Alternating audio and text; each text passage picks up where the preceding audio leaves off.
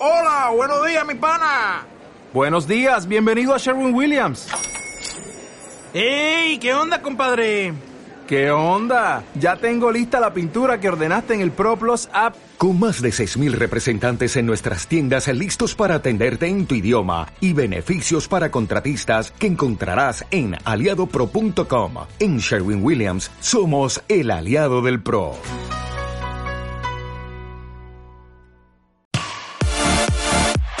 Radio Marca, el deporte que se vive. Radio Marca. Radio Marca Vigo, 98.3 FM.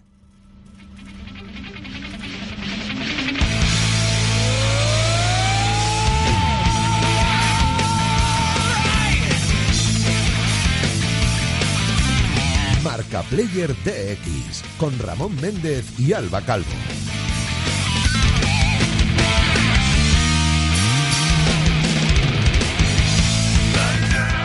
Muy buenas tardes, que hemos vuelto, que parece que no, con estas semanas de fútbol que se nos han acumulado, que estábamos, parecía que un poco en el olvido, pero aquí estamos otra vez, Alba, muy buenas tardes. Hola, buenas tardes, ¿qué tal?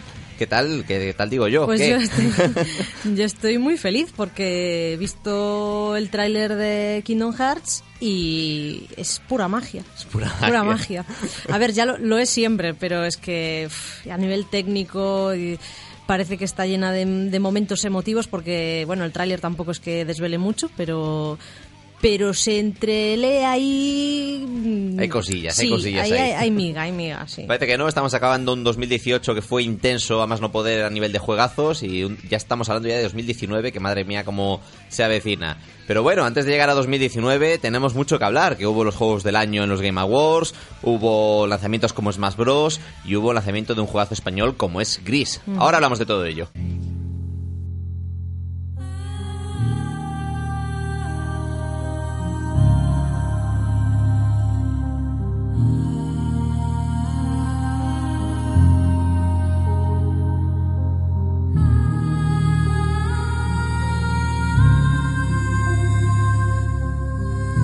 Lo que nos gusta hablar por aquí de producción española, Alba.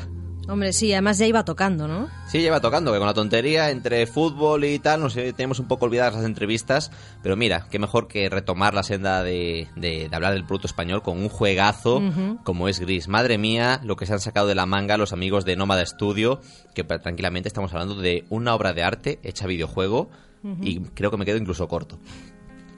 Pues nada, para hablar de este juego tenemos con nosotros a Conrad Roset, director creativo de Nómada Studio y una de las mentes eh, responsables de Gris. Conrad, muy buenas tardes. Hola, ¿qué tal? Buenas tardes, ¿cómo estamos? Bueno, cuéntanos, empecemos por lo básico, si te parece. Si tuvieses que escribirle gris a nuestros oyentes, y además desde tu perspectiva interna y después de tanto tiempo trabajando en él, ¿cómo lo definirías? Bueno, la definición sencilla sería que es un juego en un juego de plataformas 2D con algunos puzzles, un juego bastante accesible donde todo el mundo creo que, que se podrá pasar el juego. No hemos, no es- no hemos intentado poner mucha dificultad, pero el aspecto más llamativo del juego sin duda es el apartado audiovisual, tanto el apartado artístico como, como la música, creo que son las partes que más llaman la atención y la carga narrativa y emotiva que tiene el juego sobre todo. Ujú. Sí, que a nivel de música estábamos oyendo aquí uno de los temazos que compone la banda sonora y a nivel artístico, pues eso, es una auténtica delicia, que bueno, unos cuadros en movimiento que se suele llamar a día de hoy, que madre mía, qué gozada. Bueno, ¿y cómo surge la idea de crear esta obra de arte, Conrad? Eh, mira, yo básicamente era ilustrador, bueno, sigo siendo ilustrador, pero vivía como ilustrador, haciendo ah, exposiciones, ah, campañas de publicidad, libros, etcétera. Y la verdad es que me iba muy bien, la verdad, pero tenía como ganas de, de hacer un videojuego, ¿no? Es, los videojuegos son mi hobby principal y viendo juegos como Journey, ah, Mundo en Baile y juegos así que, que tienen una carga artística muy muy potente, Ujú. entró como gusanillo, ¿no? Un poco de, de decir, ostras, a mí me gustaría participar, ¿no? En, en Hmm. todo esto. Y me pasé como un tiempo pues buscando por Barcelona, somos de Barcelona nosotros, buscando como gente, me faltaban como programadores, y una, un día de casualidad conocí a Adrián y Roger, mis dos socios en Nómada Studio, ellos son los programadores de programadores y programadores y productores de, del juego. Y bueno, nos juntamos los tres, creamos la empresa y, y comenzamos con, con toda esta aventura, la verdad. Que comentas, eh, por ejemplo, que os inspirasteis en juegos como Journey. ¿Qué más influencias habéis tenido? A mí me gusta, como siempre me preguntan esto, intento como recalcar que, aparte de influencias del mundo de los videojuegos, que hemos tenido y muchas, como esto, como Journey sobre todo, a mí el Shadow of the Colossus quizás fue el juego más me marcó a nivel de, de arte y de mecánicas en su momento.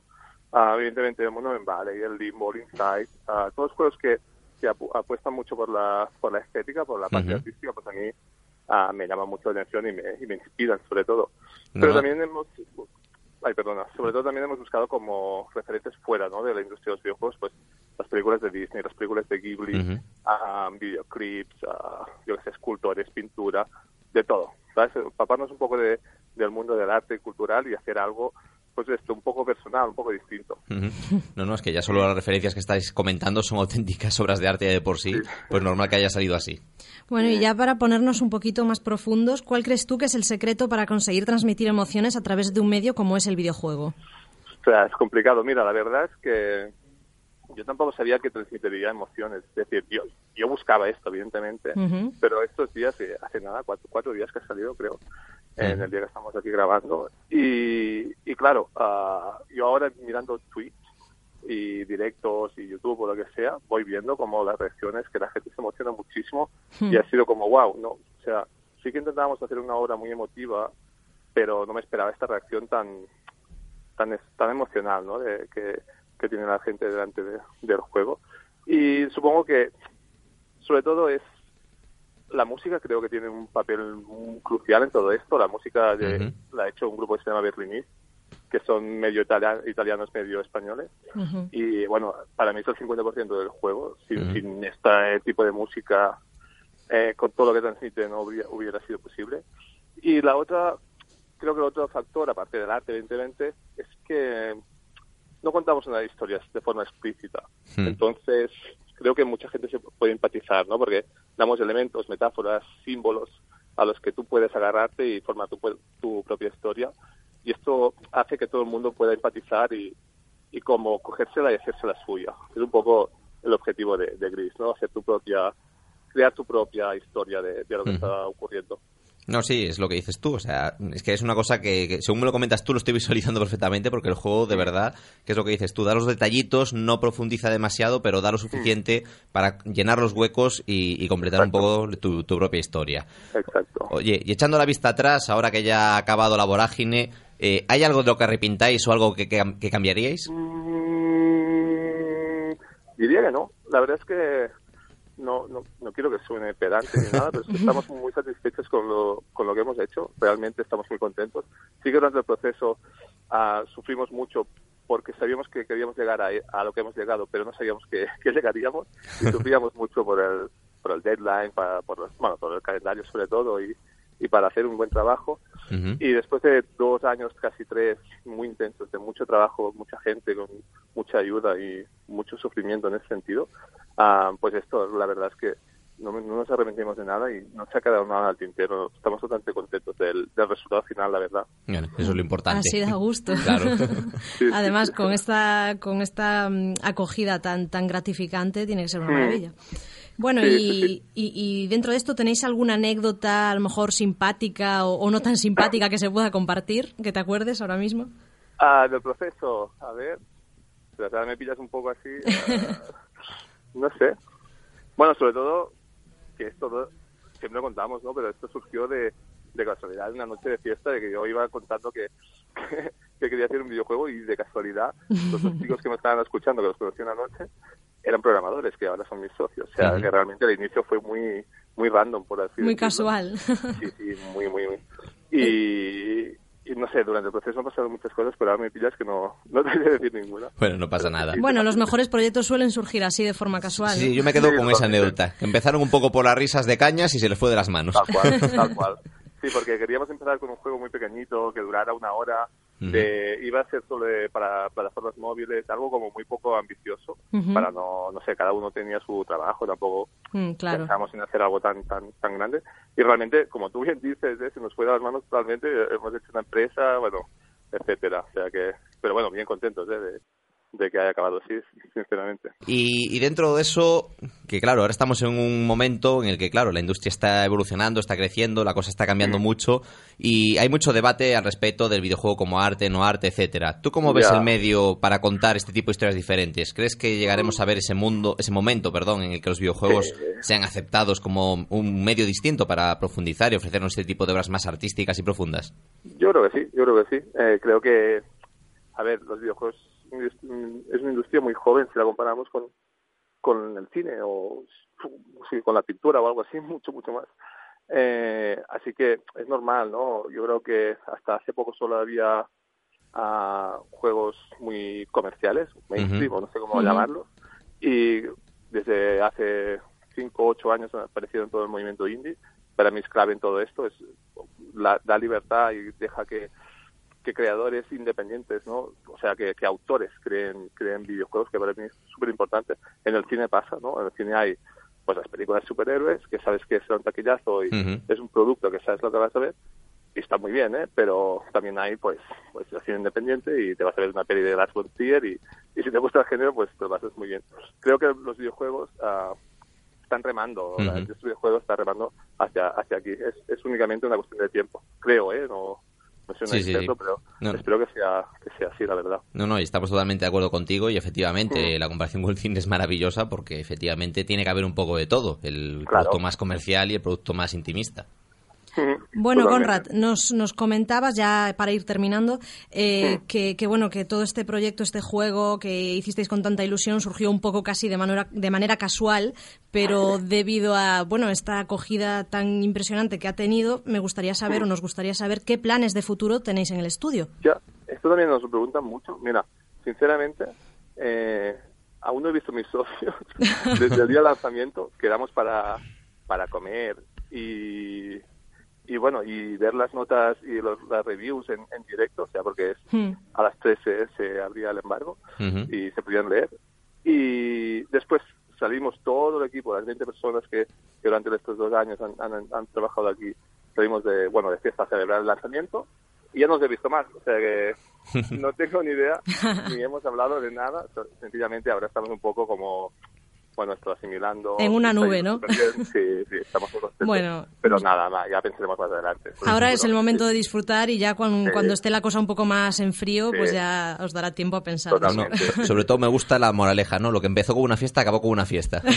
Totalmente. Sí, sí, parece aquí que seríamos unos fiesteros, pero que va, eh, tres años encerrados en un estudio trabajando, básicamente. Pero sí, sí. Pues bueno, han sido años que han merecido la pena porque Gris es posiblemente uno de los juegos más interesantes de este año y uno de los mejores juegos españoles de los últimos años.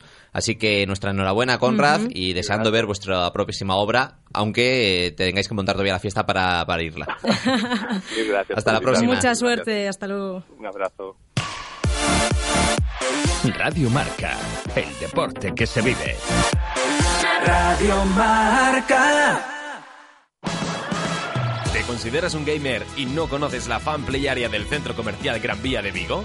Ven a descubrirla. Un punto gamer permanente y gratuito que de la mano de PlayStation será tu punto de encuentro preferido para demostrar que no tienes rival y conocer todas las novedades. Además, si te registras en hypestation.es podrás conseguir puntos que te harán ser el primero en probar los nuevos lanzamientos y participar en campeonatos con otros gamers de toda España. Fanplay Area del Centro Comercial Gran Vía de Vigo.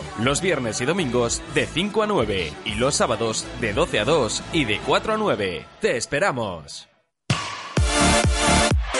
Radio Marca, el deporte que se vive. Radio Marca.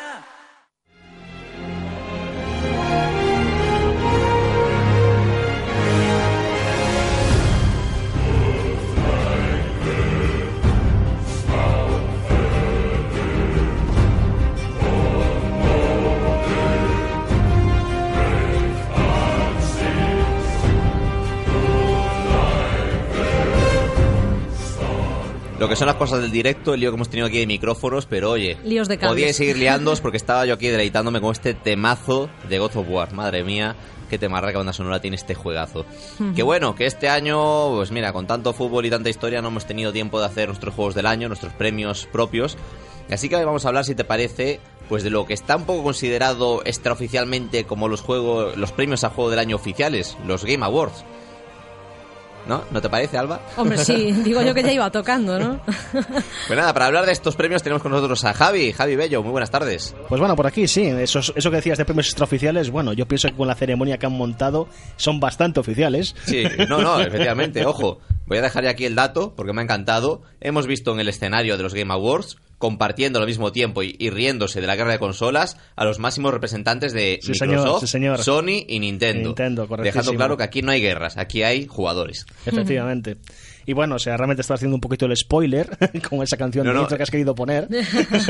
Bueno, hombre, pero la gente no lo sabe, disimula, Javi. Aquí no damos, no, no damos Pero bueno, puntadas sin hilo aquí. Pero bueno, vamos a ver, para dividir esto un poquito, porque los Game Awards al final fue una ceremonia muy larga, de casi Ujú. cuatro horas entre pitos y flautas.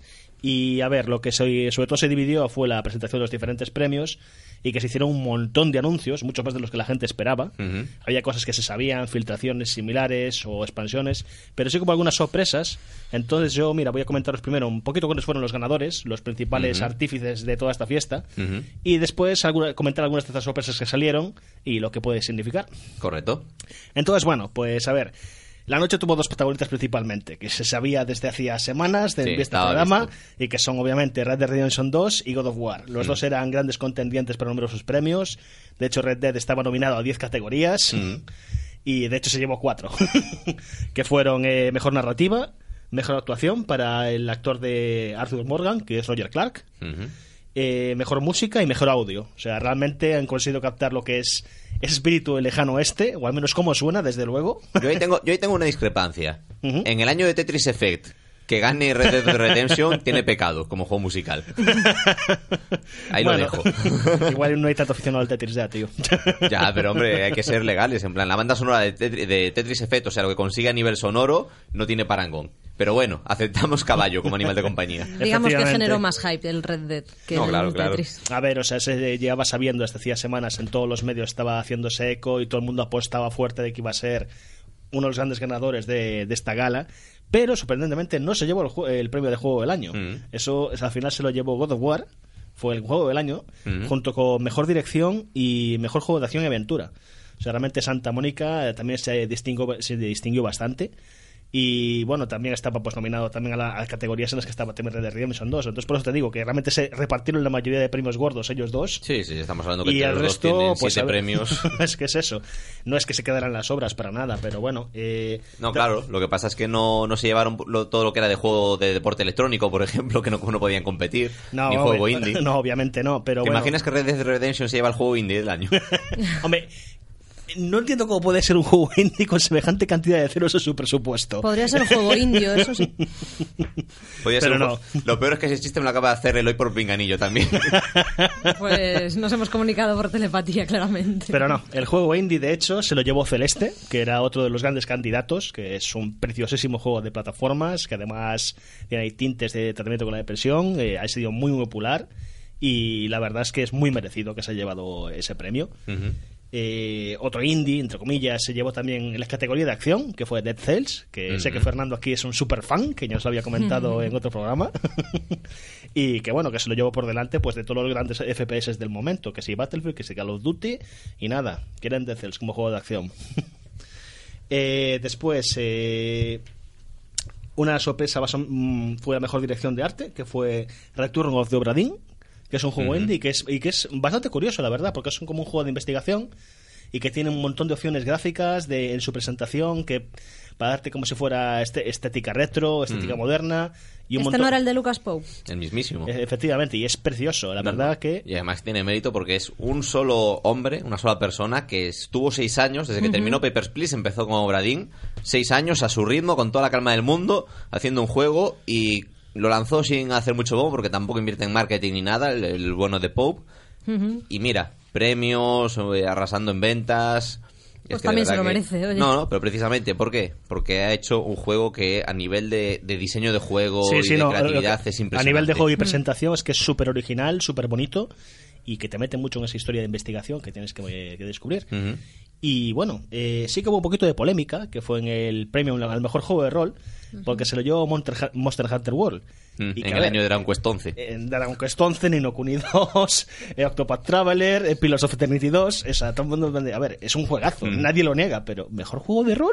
Es que yo casi lo metía, no sé, categoría de, de juego online. Juego de acción-aventura, juego online o similares, Sí, pero no. rol es que es un juego que tiene muy poco de rol tradicional como, como tal. Totalmente, o sea, al final lo único que tienes es la estructura de gestión de subida de niveles y lotear equipo y ya, eso es todas las mecánicas de rol que tiene. Mm. Es más un juego de acción y aventura. Pero bueno, bueno, ya sabemos cómo funcionan los premios. según. Vamos a ver. A ver, o sea, a ver, obviamente hablando de obviedades, pues eh, y hablando de multijugadores, pues obviamente se lo llevó Fortnite, Mm. que es la categoría de mejor juego multijugador en curso, básicamente, y ya lleva lleva tiempo haciendo según el mercado de ese tipo de juegos, entonces no era ninguna sorpresa. Y el mejor eSport se lo llevó Overwatch, que parece que sigue con su sprint hacia el éxito, Mm. a pesar de que, bueno, todo el mundo dice de que últimamente está perdiendo muchísimos jugadores, que se tardan mucho en encontrar partidas. Sí, pero ahí sigue. Ahí sigue, efectivamente. Esto es como la burbuja de los juegos para móviles, ¿sabes? Que, que eso, no es, eso no es sostenible, cómo puede aguantar una, una tienda online de móvil con mil de juegos lanzados al mes, tal. Ahí están. Ahí están. Es Ahí está están. claro, y hace 10 años que empezó la burbuja. No, no, a ver, está claro que tiene que haber, haber algo ahí que es lo que hace que funcione. Y bueno, y hablando de cosas que funcionan, pues el mejor juego de peleas lo llevo Dragon Ball Z Fighters. Mm. Bueno, Dragon Ball Fighters, perdón, que es complicado. pero bueno, vamos a ver, o sea, yo hablo aquí de un poquito desde mi infancia de adicto a Dragon Ball, Mm. pero también he podido jugarlo muchísimo y es una delicia de juego y vamos, es normal que se lo haya llevado, yo apoyo 100% esa nominación. No, no, y además también era un año difícil para, para el género de la lucha, que también estaba Soul Calibur, o sea, había títulos potentes ahí también. Y aún así, Dragon, Dragon Ball Fighters. ¿Ves cómo cuesta? Fighters. Fighters. Pero no, o sea, tiene mérito esa- ese, ese premio, o sea, porque además en su momento mucha gente quejándose de no, es que es demasiado fácil, es aporrear botones, son dos botones, tal y cual, pero al final, mira, un No, juego no, profundo. Pero hay que saber cómo No, aporrearlos. no, hay que saber cómo aporrearlo, un juego profundo que en el panorama de competitivo está dejando mucho mucho detalle y ojo, cuidado que ahora la final retransmitida por, eh, por Twitch del torneo mundial. Correctísimo. Y son peleas súper intensas. Sí, sí, sí, sí. Y bueno, o sea, siguiendo un poquito con un tema de deportes, está pues el mejor juego de deportes y de conducción, y que sin sorpresas también, se lo ha llevado Forza Horizon 4. Hombre, normal, es uno de los mejores juegos de coches de las últimas décadas. Sí, o sea, incluso. yo, yo no soy gran aficionado, pero sé que mi compañero de la revista, Alejandro Castillo, que es un forofo de este tipo de juegos, Mm. y lleva semanas que no habla de otra cosa. Entonces, yo entiendo que debe estar muy bien. Está, está, está muy bien, está muy bien, es un juegazo. Y es eso. Y bueno, después quedan pues, algunas categorías más pequeñas, que es el mejor juego para móviles, que fue Florence, que a mí me sorprendió bastante. Es como un juego de narrativa, de básicamente casi un poco hacer el día a día de, de una chica que hace sus cosillas, escribe un diario. Es casi como un juego de puzzles y narrativo. Y eso sí, bastante curioso. El mejor juego VR fue para Astrobot, que es este, un juego VR que salió para PlayStation VR. Mm. Y así muy curiosillo. Parece, el protagonista parece el, la novia de, mm, de Wally, de la película. Esta es, es muy, es muy extraño. Eva, Eva se llamaba. Eva, correctísimo, no me acuerdo el nombre. Y bueno, después es que hay un, par de categorías que son, creo que son nuevas, que es una que es el mejor creador de contenido de YouTube y eh, streaming y similares, lo llevó un tal ninja, yo no le conozco. pues yo no lo conozco, tío. Sí, bueno, para, para que no lo sepa, Fernando ha saltado. Sí, sí, sí, se, se- se ha puesto muy, muy farruco, así que entiendo que debe ser merecido. No, no, pero Ninja, ojo, yo a Ninja tampoco lo conocía hasta los Game Awards, lo siento Fernando. Pero ¿sabes cuándo volví a conocer a Ninja? ¿Cuándo? Con el rewind de YouTube y el récord de dislikes de un vídeo de la historia de YouTube. Bueno, pues Fernando se está poniendo rojo de ira, así que mejor continuamos. y bueno, cerramos con el mejor jugador de eSports, que se lo ha llevado Sonic Fox. Y que también, bueno, ese sí que es un jugador muy, muy conocido, que domina Mortal Kombat, domina Smash, domina... em, em, Mira, ya solo por dominar es más se lo merece. bueno, Street Fighter en un montón, en un montón de ellos. Es muy fa- famoso sobre todo por el gorro que lleva de... Bueno, básicamente de zorro azul. Va a hablar el de la cabeza de pollo. Efectivamente, hay que hermanarse entre furries. Pero bueno, esa fue más o menos la, parte de los premios y vamos a ir acelerando que si no me va a coger el. Correcto. Y bueno, eh, hubo algunas anuncios eh, importantes, eh, empezando por Marvel, Marvel Ultimate Alliance 3, Ujú. que es anuncio exclusiva para Nintendo Switch. De momento no hay anuncios de que va a llegar a otras plataformas y es un juego que tuvo bastante éxito en el pasado. Se anunció Far Cry New Dawn, que al parecer ha creado algunas polémicas, porque unos dicen que es una copia de Rage 2, otros se han quejado de que utiliza mucho el rosa y polémicas de... No, a No ver, sé. lo, lo que está claro es que reutiliza todo el mapa de Far Cry 5, o sea, no sí, se sí, les ha- a, no les ha a- a el mayores, pulso. del- a mayores del copy- copy-paste de assets, o sea... Correcto, esto pero- yo creo que va a ser más una expansión, como fue en su momento Blood Dragon de Far Cry 3, más que una entrega Claro, nueva. la, la cuestión es que justo llega, va a salir el año que viene, pero va a salir junto con Race 2 y junto con otra de las grandes sorpresas que Obsidian Mm. apareció y, y anunció de Outer Worlds, que es, entre comillas, no Fallout 5.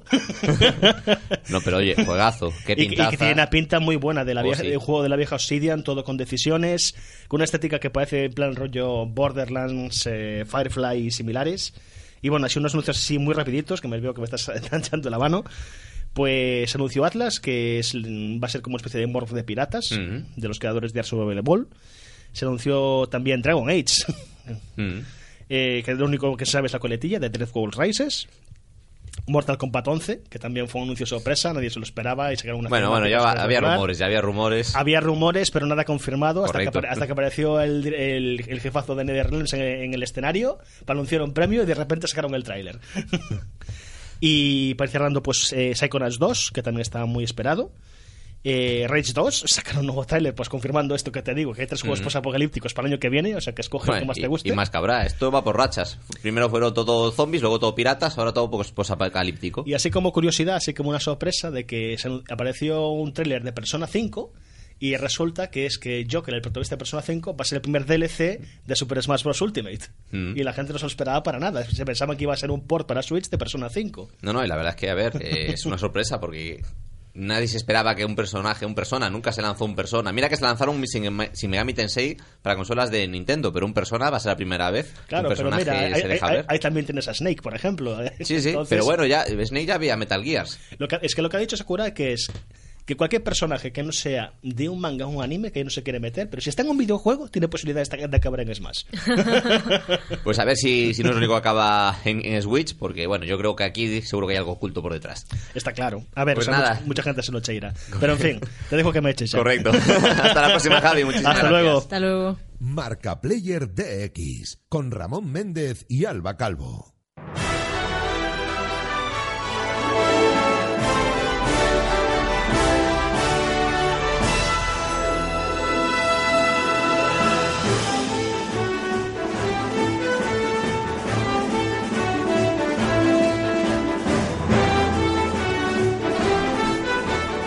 Pues ya enganchamos hablando de Smash Bros. que nos comentaba Javi el primer personaje descargable. Y Alba, Smash Bros. que para ti es una franquicia muy especial. A ver, para mí es súper especial porque el- lo crean algunos o no, fue el primer juego que jugué en mi vida. O sea, El de Nintendo las- 64. El de Nintendo Eso hay que 64, especificar. obviamente, obviamente. Vamos a ver, no, no tengo un año ni dos años, ¿vale? Eh, y bueno, lo jugaba, lo jugaba cuando era pequeñita con mi hermana y nos echamos unas partidacas épicas y madre mía, la mano cómo nos ponía de los nervios. La Master Hand ahí Sí, sí, como sí. enemigo eh, acérrimo de, de- de Link y también de las hermanas Calvo. Totalmente. Pues nada, que se acaba de lanzar Smash Bros. Ultimate, la enésima entrega de la franquicia que ahora llega a Switch.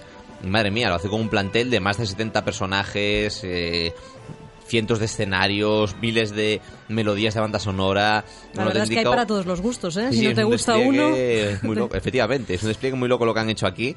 Y bueno, como dice el propio tagline, eh, aquí está todo el mundo, pues tiene que unirse también nuestro compañero Juan Fonseca, que le ha metido unas buenas horas. Juan, muy buenas tardes. Hola. Muy buenas tardes, Ramón, y muy buenas tardes, Alba. Aquí estamos para hablar, bueno, pues un poquito sobre este... Bueno, lo voy diciendo ya, sobre el juegazo que ha sacado Nintendo en Switch hace poco. Sí, ¿no? O sea, Nintendo aquí ha llegado y ha roto la baraja. Lo- lo- ha puesto toda la carne en el asador y ha sacado un juego que a pocos, pocas, pocas cosas le puede sacar negativas. Les, yo creo que han tirado la casa por la ventana directamente y que Sakurai ya se puede retirar unos años por ahí. Bueno, cuando acaben los DLC y lo dejen tranquilo al pobre, porque ya tiene que estar quemadillo.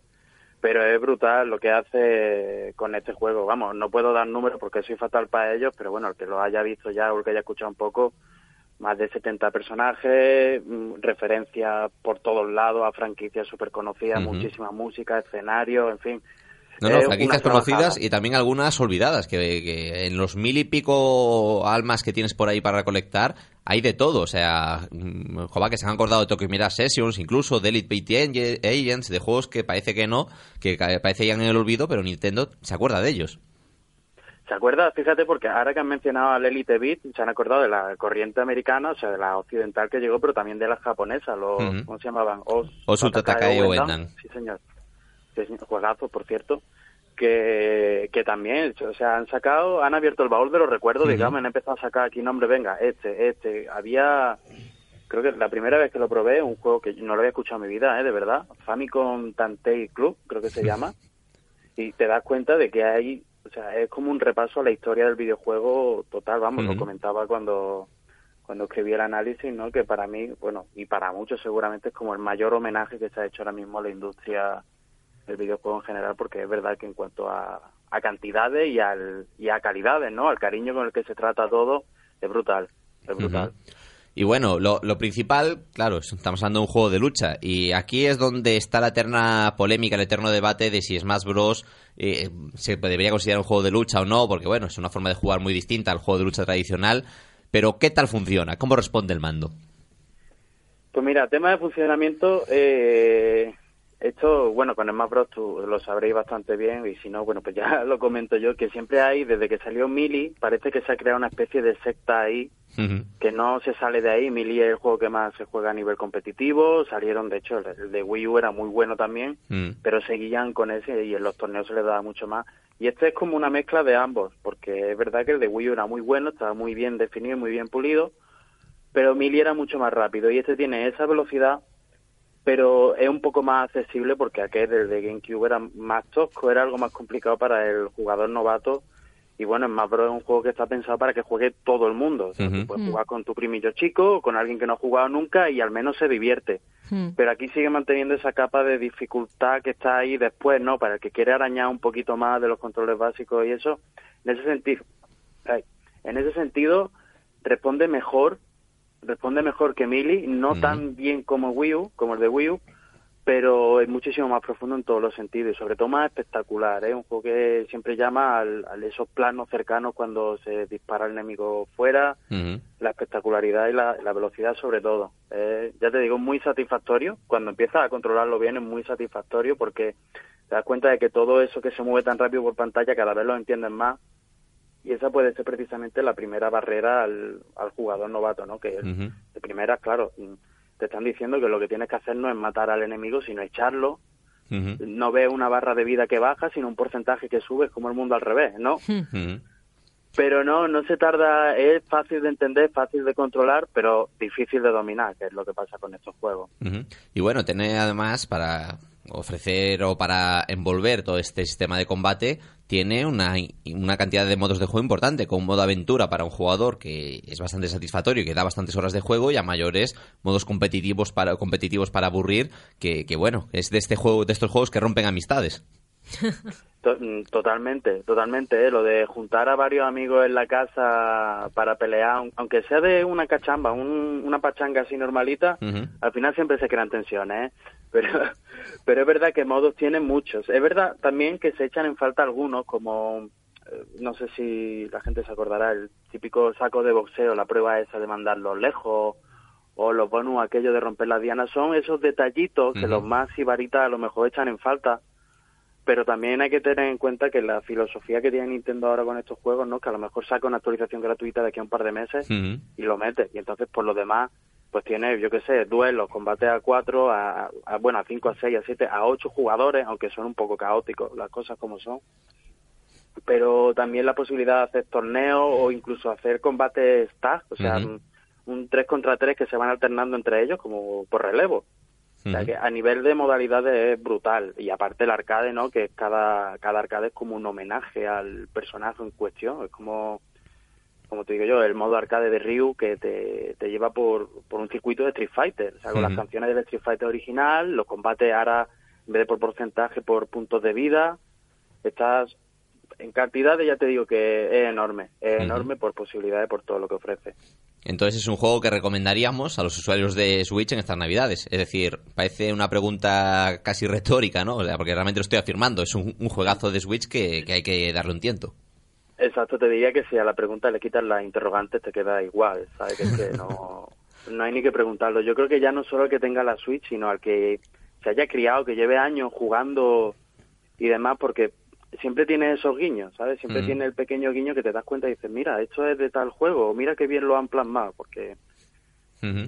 claro, no han podido traer tantísimos personajes como gustaría, ¿no? En tema de homenajes, ¿no? Pero siempre juega con eso de adaptar cada franquicia a las reglas de Smash Bros. y es un detalle muy bueno, sobre todo para los, los que tienen tiempo y para, o sea, para los que tienen llevan tiempo jugando, ¿no? Y para los que han llegado hace poco, bueno, pues es un juego que si te gustan los juegos de lucha lo tienes que probar y si no también, básicamente. Madre mía, o sea, que, que te- por encima te parecen pocos personajes. Madre mía. Bueno, pues eh, aquí queda la recomendación, el análisis de la semana, un juegazo que Alba, ya en cuanto acabes con Pokémon ya le toca, ¿no? Bueno, hombre, pero que se vayan preparando todos mis amigos porque van a caer piques bastantes. Pues a nada. Eh, muchísimas gracias, Juan. Eh, muchísimas gracias a vosotros por invitarme. Ya sabéis que cuando queráis aquí estoy. Venga, un para la abrazo. próxima. Hasta y si luego. para echar un Smash Bros también. Correcto. En, en la panorama online nos veremos. Vale, hasta luego. Hasta luego. Bienvenidos al Rincón del Retraso, donde cada semana tacho un nombre de mi larga lista de juegos pendientes, porque para variar, lo nuevo puede esperar. Es innegable a estas alturas de la película que a los japoneses les gusta fantasear con encarnar el estereotipo del bancho, el tipo duro de instituto que compagina el día a día entre clases con una afición poco saludable a la gomina y a repartir al prójimo como si fuera un deporte. ¿Qué digo deporte? El bancho lo lleva como una forma de vida, porque esta clase de personaje antepone el demostrar su fuerza a cualquier otra cosa sobre la faz de la tierra, porque tu valía la marcan tus puños, o eres el más fuerte, o eres un perdedor, un don nadie, un cobarde, un miserable empollón asmático gordito y gafotas, presidente del club de ajedrez, que pierde el tiempo viendo anime subidito de tono y jugando beatemaps para descargar su frustración con el mundo. Y eso no mola, ¿vale? La frase tenía demasiadas sílabas. Pide perdón. ¿Eh? ¿Torge? ¿Tú qué cojones crees? Negro, eres idiota y encima feo. Nada que ver conmigo, que estoy que crujo. Eh, Torge, si lo que querías era animarme, no van por ahí los tiros. Casi seguro que sí, pero fingiré lo contrario para mantener la tensión dramática. ¡Ah, esta juventud! Tienes una cara bonita. Tu cara va a quedar perfecta en la radio. Eh, vale. A ver, te voy a ser sincero. Sé que no eres un cobarde. Es que no quería que te aburrieras. Así que pensé, ¿qué cojones? Prepárate para pillar una birra y repartir estopa. Ahora estás en manos de Torge. Ok, bueno, pues venga. Hoy hablamos de Ken Cabancho Badass Rumble. Esto va a ser ser brutal.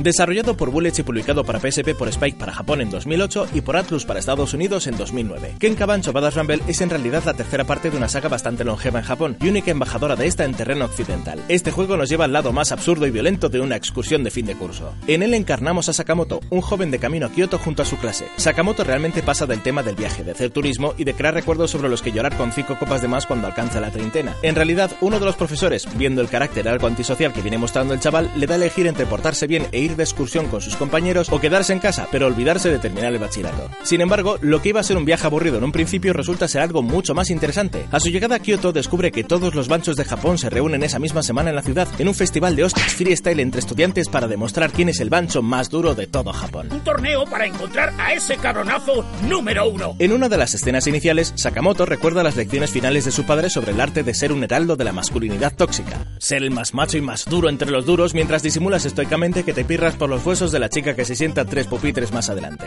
Renuncia a tu derecho a llorar, comer tofu o ver pelis en las que los protas se besan bajo la lluvia y esas mierdas. En este tutorial práctico de virilidad aplicada, el Bancho Senior nos enseña el movimiento básico para aspirante a tipo duro, el rayo Menchi. Un rayo que sale literalmente de nuestros ojos para intimidar al resto de los adolescentes con ganas de gresca, que no tendrán más elección que contestarlo porque si no demuestran que son unas nenazas. Cuando estos rayos colisionan, entramos en un pequeño Quick Time Event en el que tenemos que elegir nuestras palabras. Con ellas formaremos una frase lapidaria con la que humillar lo suficiente a nuestro oponente y clavarle así la primera hostia.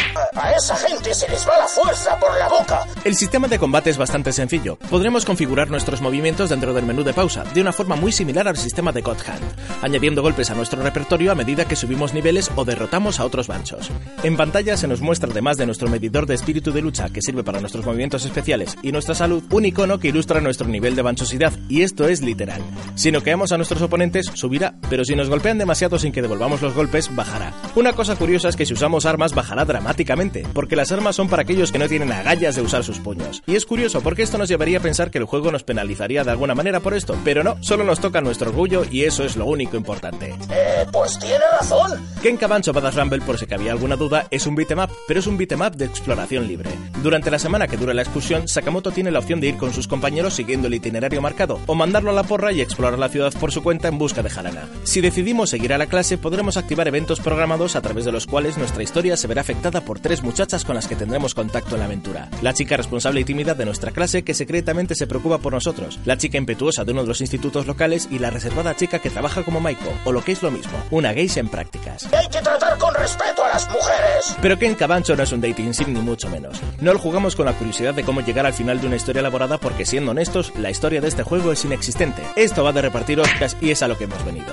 Para derrotar a los otros 47 banchos que representan cada una de las prefecturas de Japón, necesitamos saber dónde se encuentran cada día, para lo que tendremos que conseguir los itinerarios de sus institutos. ¿Cómo? Dándoles una ración de putos a sus alumnos. Si esto a priori puede parecer una tarea titánica, teniendo en cuenta que solo tenemos 6 días por delante, no os preocupéis, porque las reglas de esta especie de torneo establecen que si derrotas a un bancho que ha derrotado a otros banchos a su vez, cuenta como si los hubieses derrotado tú mismo. Encontrar entonces a los banchos que llevan unas cuantas muescas en sus cinturones es vital, no solo porque es considerablemente más rápido, sino porque además hay muchas posibilidades de que no consigas todos los itinerarios. El juego en última instancia termina siendo un esfuerzo de micromanagement en el que intentamos economizar el tiempo a nuestra disposición para atacar a todos los banchos posibles. Sin embargo, esto implica que a la larga intentaremos evitar los enfrentamientos no esenciales, así que tarde o temprano necesitaremos hacer algo de grind para poder enfrentar a los banchos de una forma cómoda. Para ello, el juego nos ofrece la posibilidad de jugar en el modo salir de noche, en el que salimos del hotel fuera del toque de queda y nos dedicamos a partirnos la cara con los especímenes menos recomendables de la sociedad sin límite de tiempo. En términos de jugabilidad, Ken Camancho muestra las clásicas limitaciones de un juego para consola portátil. Los gráficos y los escenarios son muy simples, el apartado sonoro es escueto y el juego es considerablemente lento. Si tuviera que hacer una comparación, diría que Ken Cabancho Badass Rumble es la versión descafeinada, desnatada, sin lactosa ni gluten de Yakuza. Retiene lo básico del estilo con algún que otro punto, pero es repetitivo hasta la saciedad. Y pese a que una vez terminado puedes reiniciar tu aventura en un modo plus conservando todos tus movimientos y habilidades, la verdad es que hay poco incentivo para jugarlo de nuevo, a no ser que quieras ver el final relacionado con cada chica, y honestamente no es mi caso. Mi puntuación para este juego es un 5 raspadito. Es entretenido a ratos y la única alternativa similar a un Yakuza en la vieja PSP, pero eso no quiere decir que sea una alternativa especialmente buena. Sí, algunos me diréis que Yakuza Black Panther ya existía para PSP, pero solo salió en Japón, así que ¿qué queréis que os diga? Si aún así queréis este juego, me temo que tendréis que acudir a particulares o a páginas de importación, dado que es un título más bien difícil de encontrar.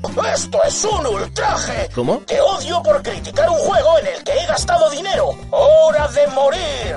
Este es el gran final, queridos espectadores. ¿Estáis listos? Y vale. Y sin más me vuelvo a mi desván a reflexionar un poco en qué me he equivocado en la vida y elegir el siguiente juego que tengo que terminar. Nos vemos a la próxima. ¡Se acabó lo que se daba! Seguirá viviendo en mi corazón. Radio Marca, el deporte que se vive. Radio Marca. ¿Te consideras un gamer y no conoces la fan play area del centro comercial Gran Vía de Vigo? Ven a descubrirla. Un punto gamer permanente y gratuito que de la mano de PlayStation será tu punto de encuentro preferido para demostrar que no tienes rival y conocer todas las novedades. Además, si te registras en hypestation.es podrás conseguir puntos que te harán ser el primero en probar los nuevos lanzamientos y participar en campeonatos con otros gamers de toda España. Fanplay Area del Centro Comercial Gran Vía de Vigo. Los viernes y domingos de 5 a 9 y los sábados de 12 a 2 y de 4 a 9. ¡Te esperamos! Radio Marca, el deporte que se vive. Radio Marca.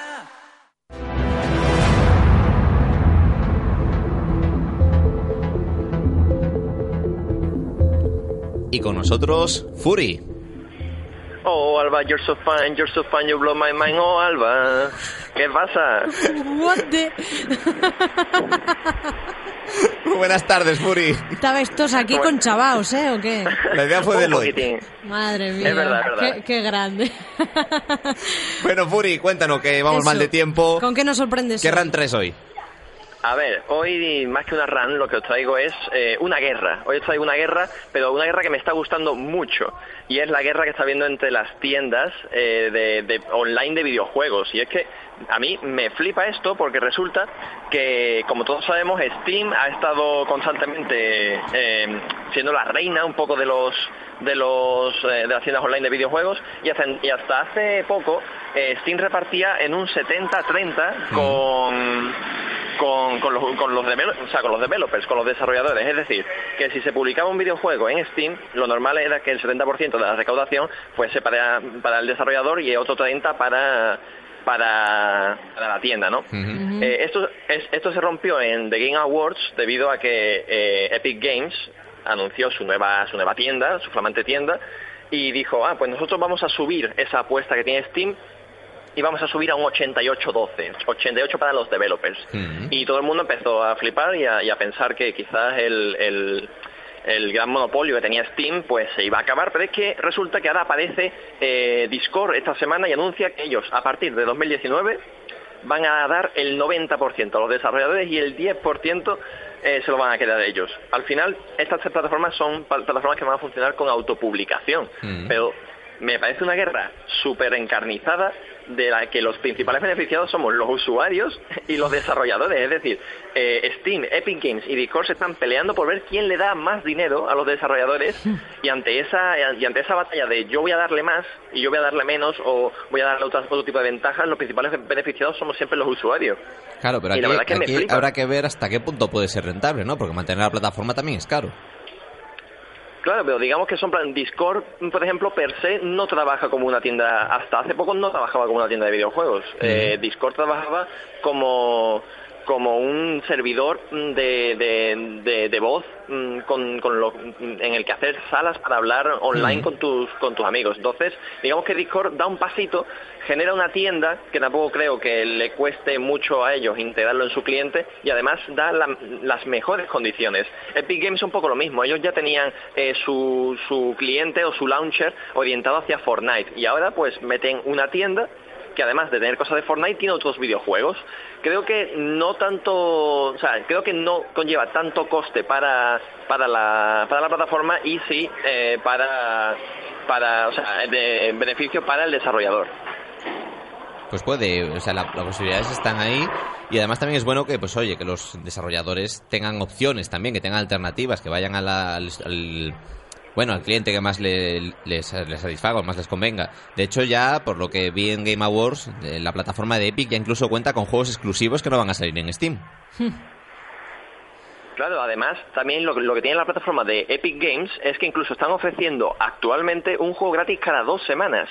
Y por, y por lo que parece va a durar bastante esa promoción. Ahora mismo está Subnautica, en, en unos días estará Super Meat Boy. Es decir, que están dando muchas, muchas Mm. ventajas para que para que se, publique en su, en su tienda y para que los usuarios vayan a su tienda. Y el juego exclusivo que más llama la atención ahora mismo es Journey, que no había salido de PlayStation 4 hasta que hasta que Epic Games ha dicho, mira, pues lo tenéis en PC, pero exclusivamente en nuestra tienda. Son movimientos muy inteligentes que generan una especie de guerra entre tiendas, pero una guerra muy positiva y muy bonita porque al final eh, to- todos salimos beneficiados de ella. Bueno, pues eh, se ve que Epic Games ha sabido reinvertir muy bien todas las ganancias locas de Fortnite, creando esta plataforma y eh, se abre un panorama interesante en la competición del juego para PC, que parecía cerrado, ganado por Steam y por Rase, pero no, parece que hay guerra. Mientras ya se plantea una nueva generación de consolas, también se plantea una nueva generación en, en- en el juego para PC. Pues- A ver cómo evoluciona esto. Furi, muchísimas gracias. Muchísimas gracias, feliz año equipo, chao. Igualmente, un abrazo. Marca Player DX con Ramón Méndez y Alba Calvo.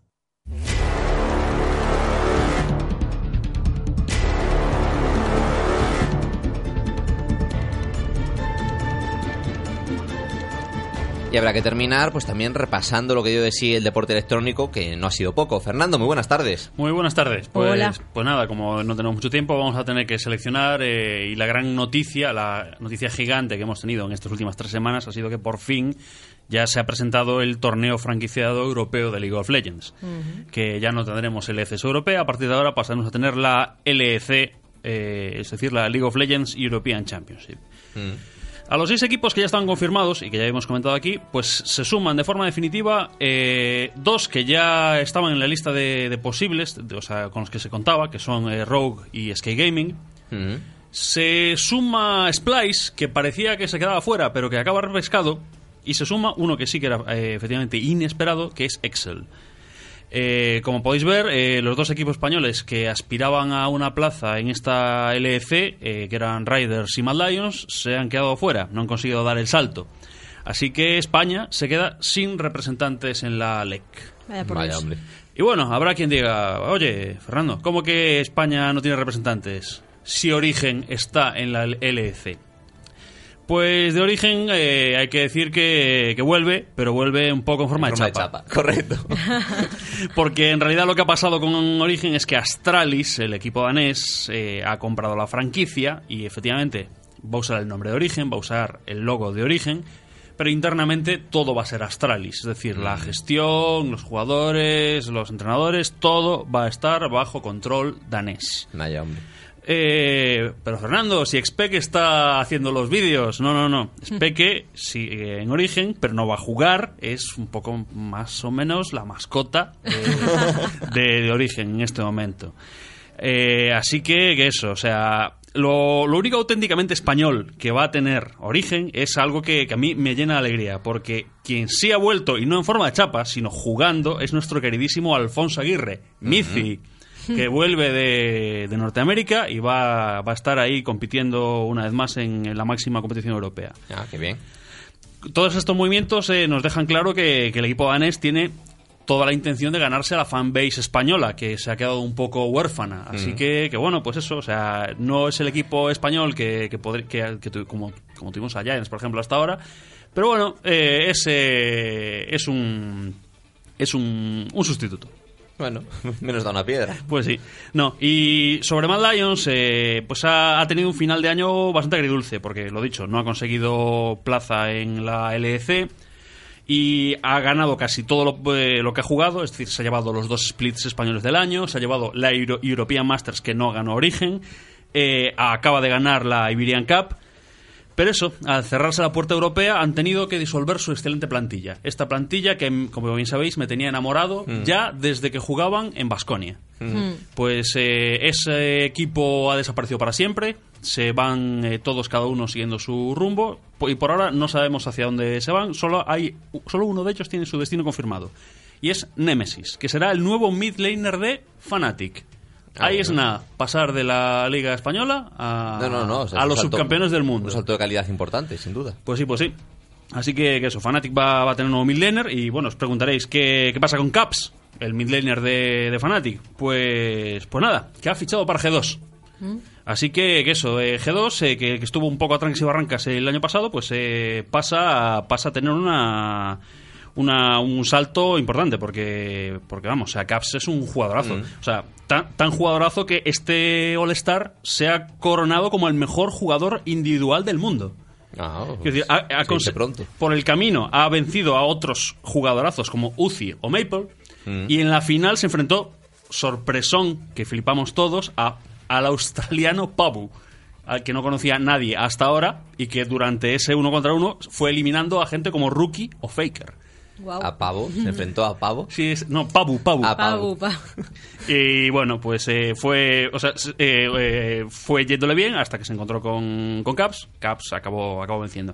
Así que eso, tendremos a Caps en, en Fnatic. eh, y bueno, seguiremos teniendo a, para los fans de, de Perks, seguiremos teniendo a Perks, pero pasa a la posición de, de ADC y se mantiene en, en, en G2. Perdón. Eh, por cierto, no sé si recordaréis, eh, en su día comenté que igual venían coreanos a, jugar a, a Europa. Pues efectivamente, eh, Mowgli, el jungla de Africa Freaks, se viene a Vitality y Gorilla, el, el support de Kingdom Dragon X, se viene a Misfits. Con lo cual, la Liga Europea eh, está demostrando que, que eso, que tiene, que tiene salsilla suficiente como para atraer a talento coreano. Mowgli y, y Gorila. Si esto no está patrocinado por Disney, apague, vamos. No, son, son, son apodos reales, yo ahí no, no, no Correcto, invento correcto. nada. Pues nada, está la cosa movidita y a ver cómo evoluciona la próxima temporada. Muchísimas gracias, Fernando. Un placer. Hasta luego.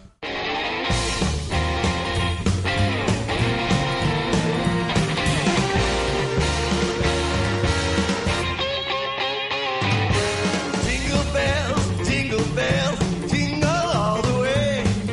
Oh, what fun it is to ride in a 57 Chevrolet. Pues nada, se nos pone el hoy navideño, Alba. Hombre, pues a mí me parece maravilloso. A ver qué pasa aquí. Si vamos a tener las mejores luces, ¿por qué no vamos a tener los mejores villancicos también? Que sí, que con la tontería ya se nos echa la Navidad encima. Ya la semana que viene os deseamos que lo paséis muy bien con vuestras familias, que eh, Papá Noel, Santa Claus, como lo queráis llamar, os traiga muchos juegos, Preferiblemente. que juguéis mucho, que lo paséis muy bien y nos vemos, nos oímos. Hasta el año que viene.